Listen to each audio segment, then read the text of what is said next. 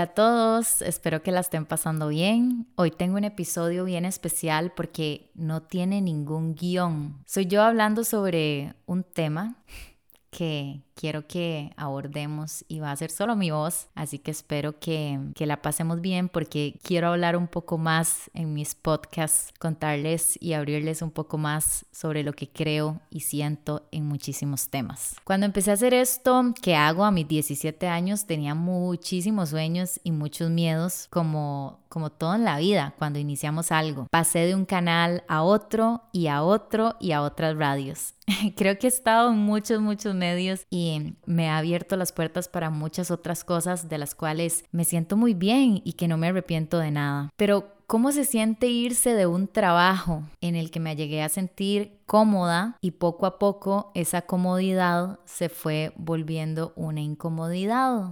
¿Por qué les digo esto? Tengo que empezar desde cero. Los haters tienen mucho que ver en esto que les voy a contar porque cuando empecé a hacer mis redes sociales o mis propios proyectos, las críticas siempre venían de los que creía eran mis amigos mis amigas. Y lo entiendo, porque cuando uno comienza algo nuevo, las críticas siempre van a estar, no importa qué haga uno. Pero cuando empecé a ver que mi comunidad estaba creciendo en redes sociales o en la radio, empecé a recibir muchísimo hate de gente que no me conocía. Digamos que mucho odio para los que no, no entienden qué es hate. Odio. Bueno, empecé a recibir muchísimo odio de gente que no me conocía y sacaba sus propias conclusiones con solo verme o, o por cómo me expreso.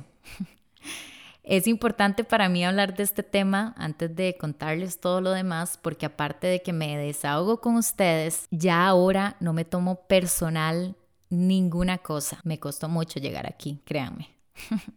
Mi episodio de hoy se llama La comodidad incomoda, porque justamente es eso. Cuando más he aprendido y madurado en mi vida, les puedo decir que es cuando he estado en momentos de crisis, en todo, en cuestiones familiares, en relaciones de pareja, en trabajos, en amistades es cuando más he aprendido. Tuve un trabajo una vez en una radio que me tiraban tanto odio que yo llegaba a mi casa a llorar. Posiblemente tenía 25 o 26 años y en ese momento me tomaban las cosas muy personales. Error. Las críticas que siempre he tenido han sido que Joana juega mucho de viva o que es demasiado pipi. No entiendo por qué este. Es como si hubiera una pipifobia de la gente. No sé si se han dado cuenta de esto. Pero realmente no tengo nada de pipi. Mi carro, mi casa, todo lo que tengo me ha costado años de años de años lograrlo, así que no entiendo de dónde viene eso de que soy demasiado pipi. Tal vez es por la forma en cómo me veo o mi personalidad, que soy muy segura de mí misma, que eso créanme me costó años. Lo vamos a abarcar en otro podcast. Pero bueno, cuando me despidieron de este trabajo que les cuento a mí y a 150 personas, porque fue un recorte personal gigantesco en una empresa bastante grande, me sentí devastada tanto así que decidí irme a vivir a otro país, dejándolo todo botado, no sabiendo si me iba a gustar, nada. Me fui, dejé mis cosas prácticamente tiradas y es como raro, porque era un trabajo retóxico, que me hacía muchísimo daño, pero yo quería tanto estar ahí. Es como cuando uno tiene una relación que uno dice, ay, yo no quiero estar aquí, pero es que él es tan bueno. o él es tan tóxico, pero no me puedo ir. Era, era ese tipo de trabajo que yo no entendía por qué estaba ahí, porque mi salud mental me permitía estar ahí. Pero después de ahí, ese golpe tan duro que pasé en un trabajo, me empecé a dar cuenta de que la frase nada es personal tenía que interiorizarla demasiado. Me hice dueña de ese pensamiento, se lo juro, no sé ni cómo. Y ese miedo que tenía a la crítica de los demás se empezó a convertir en ganas de trabajar y mucho. Fue ahí que durante la pandemia me di cuenta que quería hacer un podcast. Obviamente tuve mucha inseguridad, al principio de cosas como, uy, si nadie lo escucha o si todo el mundo dice que está malísimo, mae, porque uno siempre se autosabotea, siempre tenemos esta cuestión de que no me va a ir bien, no me va a ir bien y la mente es tan poderosa de que hay gente que no hace nunca lo que quiere en su vida por la mente. Bueno, por dicha cambié de opinión y un día dije como, fuck it, lo voy a hacer, lo voy a lanzar y lancé el podcast. Ahí comenzó una etapa de mi vida que no les puedo explicar cuánto he disfrutado hacerla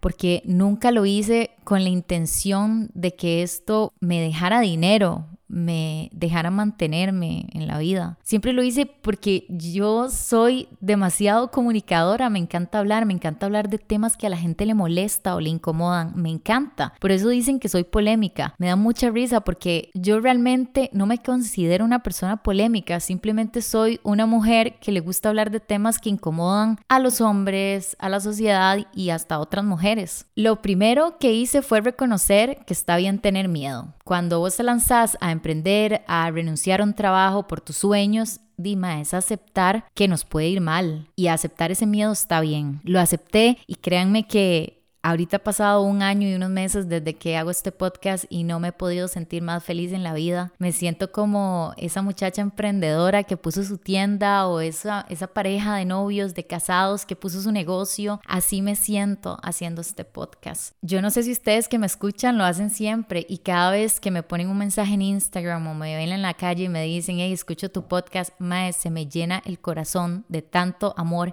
que me hace no querer parar de hacer esto. Porque yo necesitaba seguramente que me escucharan. Eso era lo que quería y con eso hago mi podcast. Hoy, hace unos días, me di cuenta que ya tiene 710 mil descargas y con un año y cuatro meses, no sé cuándo voy a llegar a un millón, que de fijo lo voy a hacer. Pero no se imaginan lo que me costó llegar a eso. Grupo Radiofónico Mega fue un trabajo para mí que me sacó de mi zona de confort porque yo nunca había trabajado en un morning show, en un show siempre tenía un turno de cabina en el que yo hacía eh, mi horario normal, ¿no? Me gustó mucho tener un, un morning show, estar acompañada y hacerlos pasar un buen rato en la mañana, pero también llegué a darme cuenta que me estaba incomodando esa comodidad como que me di cuenta que yo a veces soy de esas personas que quiero tener algo seguro para poder lanzarme a hacer algo. Como que yo siempre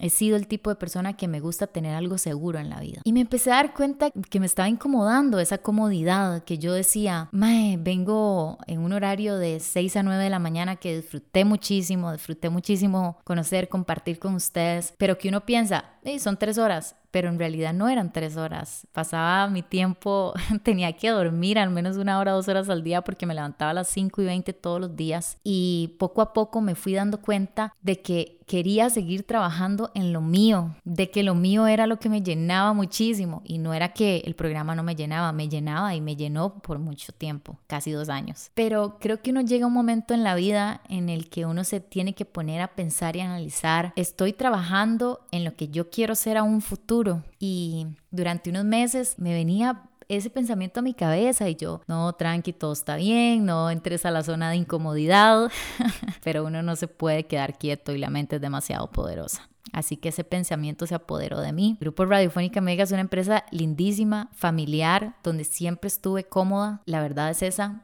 pero esa comodidad me empezó a incomodar. y entonces de un tiempo acá también decidí que quiero trabajar más en mis cosas, que quiero hacer más podcasts, que quiero hacer cosas más informativas, que quiero hacer noticias, que quiero hacer tantas cosas me estaba quedando atrás de tanto que quería y de tanto que no salía con el tiempo. Entonces, al final es una decisión de que el programa viene con una segunda temporada que ojalá le deseo lo mejor a, a, los, a las personas que vienen y también al grupo en general, pero que ya yo sentía que yo no calzaba en el programa. Sentía que aparte de que tenía ese pensamiento constante de que quería trabajar más en lo mío, quería hacer más cosas, quiero comerme el mundo de muchas maneras, a veces sentía como que muchos comentarios de, de personas que me tiraban hate, que créanme, no lo tomaba personal, más bien cuando lo escuchaba tomaba esta posición de reírme por dentro y decir, y mae, cuánto odio tendrá esta persona dentro y cuánta inseguridad, ¿verdad? Para poder expresar una cosa de alguien más que no conoce, que no sabe qué hace, que no sabe qué siente. Siempre he pensado como que los haters son un espejo, ¿no? Como que dicen de los demás es lo que realmente sienten por ellos, que, que no están contentos con su vida, no están contentos con lo que hacen y entonces quieren traerse abajo a las demás personas. Y como les digo, nunca me tomé nada personal, pero sí sentía que ya no estaba conectando con eso. Ya no estaba conectando con ciertas personas, ya no estaba conectando con ciertas actitudes. Algo aquí no está bien, esta comodidad me está incomodando. Con este mensaje les quiero decir gracias a cada uno de todos ustedes que me acompañó en el programa, que los conocí ahí. Tengo un montón de personas en la cabeza. Eli, Ana Laura, Jos, León, La Araña. Son tantos que recuerdo que me hicieron cada mañana, que disfruté tanto estar con ustedes, que lo volvería a hacer, pero no ahorita. Quiero ahorita concentrarme mucho en lo que yo quiero hacer, crecer aún más y hacer más lo que... Y me encantaría que ustedes me siguieran acompañando acá en mi podcast, en mis redes sociales, que créanme que yo no veo a las personas que me siguen en mis redes sociales como un número nada más. Para mí son una comunidad de personas que tienen opiniones similares o diferentes a las mías y que nos encanta escuchar y debatir temas sociales. Y les agradezco demasiado acompañarme y ser parte de muchas cosas que hago. Así que para que no haya ningún ¿qué pasó? ¿Qué pasó? ¿Qué fue lo que pasó? Simplemente la radio y yo llegamos a un acuerdo y ese acuerdo nos beneficia a ambos y, y siento que a ellos les va a ir súper bien y a mí también.